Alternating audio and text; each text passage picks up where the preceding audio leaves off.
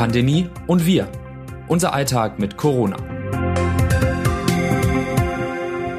Haben Sie dem Freedom Day entgegengefiebert? Oder hat Sie der Gedanke an den Abschied von fast allen Corona-Maßnahmen eher unruhig gemacht?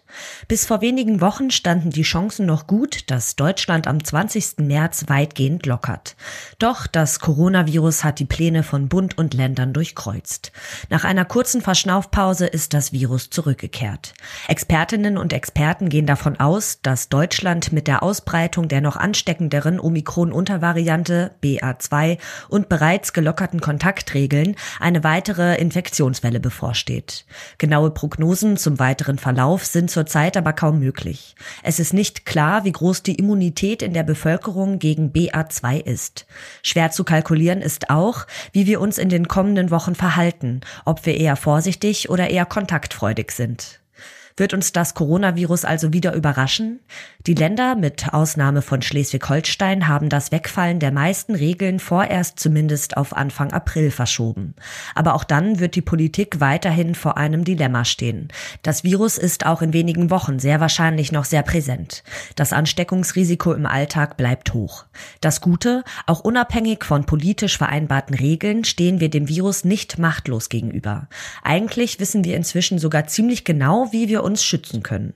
Ein paar Faustregeln können Sie auch in unserer Rubrik Alltagswissen hören. Erkenntnis der Woche. Kommt noch eine Impfpflicht? Vor dem Hintergrund, dass die Corona-Zahlen weiterhin auf sehr hohem Niveau und mit neuen Varianten zu rechnen ist, hat sich der Bundestag dazu erneut einen Schlagabtausch geliefert. Die Abgeordneten debattierten am Donnerstag erstmals zwei Gesetzentwürfe und drei Anträge für oder gegen eine Impfpflicht. Einig ist man sich weiterhin nicht. Mehrere Rednerinnen und Redner warnten von neuen Freiheitseinschränkungen im Herbst ohne Impfpflicht. Andere wandten sich strikt gegen eine Pflicht. Bundesgesundheitsminister Karl Lauterbach sagte vor den Abgeordneten, wir können die Pandemie für Deutschland zum ersten Mal beenden mit der Impfpflicht. Wir stehen im Herbst an der gleichen Stelle wie jetzt, wenn wir diese einmalige Chance nicht gemeinsam ergreifen.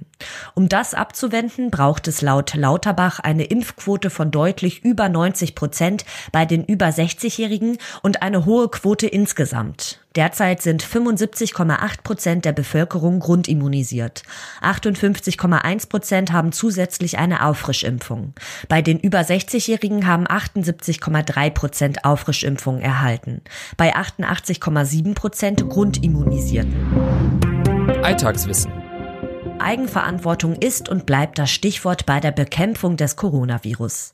Das Robert Koch Institut betont schon seit längerer Zeit, dass der weitere Verlauf der Pandemie maßgeblich vom Verhalten der Bürgerinnen und Bürger abhängt. Wie sollte man sich konkret verhalten, wenn die Regeln immer weiter gelockert werden und man selbst eine Infektion verhindern möchte? Diese Faustregeln sollten Sie beachten. Erstens Kontakte reduzieren. Wenn dies nicht möglich ist, sollten Sie auf einen eng möglichst gleichbleibenden Kreis von Personen beschränkt werden. Zweitens, in Innenräumen, wo das Infektionsrisiko größer ist als draußen, medizinische Masken tragen und Abstand halten. Drittens, vor Treffen mit Risikopersonen einen Corona-Schnelltest machen, um zu verhindern, dass diese unwissentlich angesteckt werden. Es bleibt ein Restrisiko, trotz negativem Ergebnis Corona-positiv zu sein. Auch sollte bei Kontakt mit besonders gefährdeten Personen ein vollständiger Impfschutz vorhanden sein. Viertens, bei Treffen in Innenräumen regelmäßig lüften. Fünftens, größere Events, Tanzveranstaltungen und andere Feiern im öffentlichen und privaten Bereich absagen oder meiden. Sechstens, bei Symptomen wie Schnupfen, Halsschmerzen oder Husten zu Hause bleiben und den Hausarzt oder die Hausärztin kontaktieren, um einen Corona-Test durchzuführen. Siebtens, auf Reisen verzichten. Achtens, die Corona-Warn-App nutzen, die informiert, wenn man unwissend in der Nähe von einer infizierten Person gewesen ist. Neuntens, sich gegen Covid-19 impfen lassen, um sich vor schweren Krankheitsverläufen zu schützen. Zitat der Woche. Deutschland hat nach wie vor das Problem, dass viele Menschen nicht geboostert oder gar nicht geimpft sind.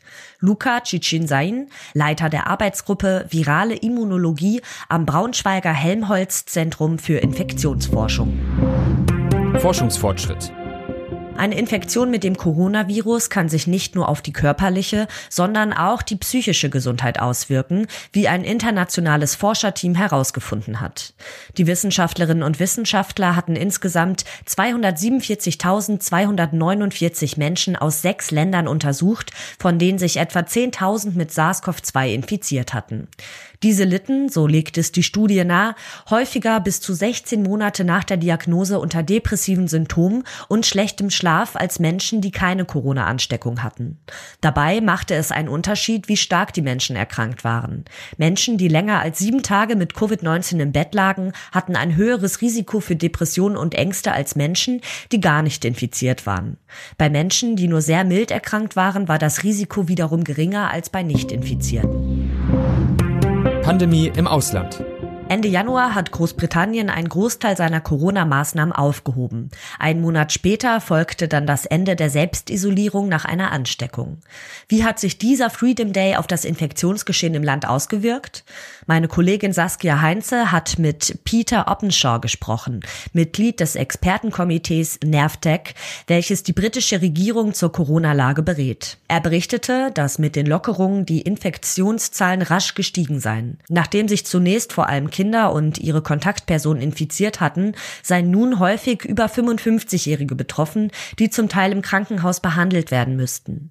Auch die Corona-Todeszahlen seien mit 100 bis 150 Fällen pro Tag noch vergleichsweise hoch. Wir wissen nicht, in welche Schwierigkeiten wir uns in Zukunft bringen, wenn wir dem Virus jetzt erlauben, zuerst unkontrolliert unter den schulpflichtigen Kindern zu kursieren und dann zuzulassen, dass es sich über die Generation hinweg verbreitet, warnte Oppenshaw. Ein Lockdown hält der Corona-Experte nicht für notwendig. Aber es sollten auch nicht plötzlich alle Maßnahmen ein- oder ausgeschaltet werden. Er plädierte dafür, weiter Masken zu tragen, Kontakte zu reduzieren, wenn möglich von zu Hause zu arbeiten, sich impfen zu lassen und Warn-, Monitoring- und Testsysteme aufrechtzuerhalten.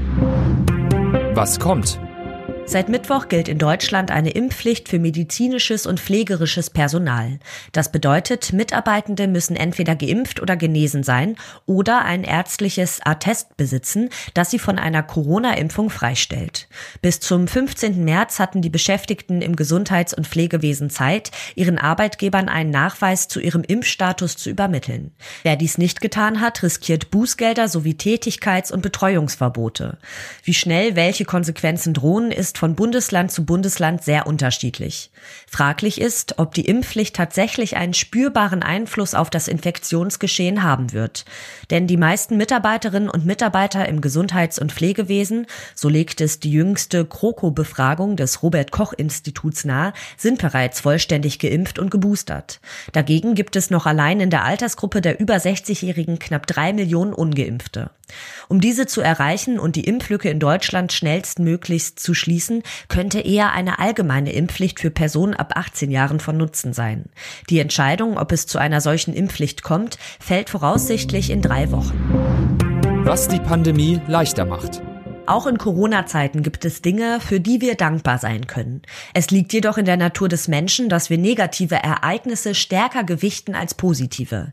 Dabei kann es gut tun, auch mal innezuhalten und dankbar für das zu sein, was gerade gut läuft im Leben, meint RD-Kolumnist und Achtsamkeitscoach Helmut Nowak. Wer dankbar ist, ist automatisch glücklicher, zufriedener mit ihrem Leben, empathischer, nachsichtiger, hilfsbereiter und weniger ängstlich, neidisch oder depressiv, wie psychologische Studien zeigen. Um sich auf emotional positiv besetzte Begebenheiten zu fokussieren, kann es hilfreich sein, ein Dankbarkeitstagebuch zu führen. Novaks Tipps, jeden Abend vor dem Einschlafen dort drei oder auch mehr Gegebenheiten des Tages notieren und so in Erinnerung rufen, für die man ein Gefühl der Dankbarkeit empfindet. Was sonst noch wichtig ist. Mit dem Frühling beginnt auch die Heuschnupfensaison. Für Millionen Allergikerinnen und Allergiker bedeutet das juckende Nasen, tränende Augen und Schnupfen. Symptome einer Pollenallergie sollten keineswegs auf die leichte Schulter genommen werden, mahnt HNO-Ärztin Christine Wilke. Mittlerweile liegt das Risiko eines Allergikers, Asthma zu entwickeln, schon bei 46 Prozent. Ein schlimmer Asthmaanfall könne sogar tödlich sein. Was können Betroffene also tun? Um Heuschnupfen vorzubeugen und Symptome zu lindern, kann eine Hyposensibilisierung helfen. Dabei wird der Körper über längere Zeit an den Allergieauslöser gewöhnt, damit er lernt, nicht mehr darauf zu reagieren. Bei einer leichten allergischen Reaktion können Nasensprays, Augentropfen oder Tabletten aus der Familie der Antihistamine eingesetzt werden. Diese Arzneimittel sollten am besten abends eingenommen werden, da sie müde machen können. Bei schwereren Beschwerden raten Ärztinnen und Ärzte zu Nasensprays mit Cortison, die Entzündungsreaktion an den Schleimhäuten lindern. Sinnvoll kann es auch sein, Cortisonsprays und Antihistaminika zu kombinieren, was aber recht teuer werden könnte. Bei erstmaligen Symptomen sollten Betroffene einen Allergietest durchführen lassen, um zu bestimmen, welche Allergene für die Reaktion verantwortlich sind. Auch Pollenschutzgitter vor den Fenstern und abendliches Haarewaschen können helfen. Das Autorinnen-Team dieses Newsletters meldet sich am Donnerstag wieder.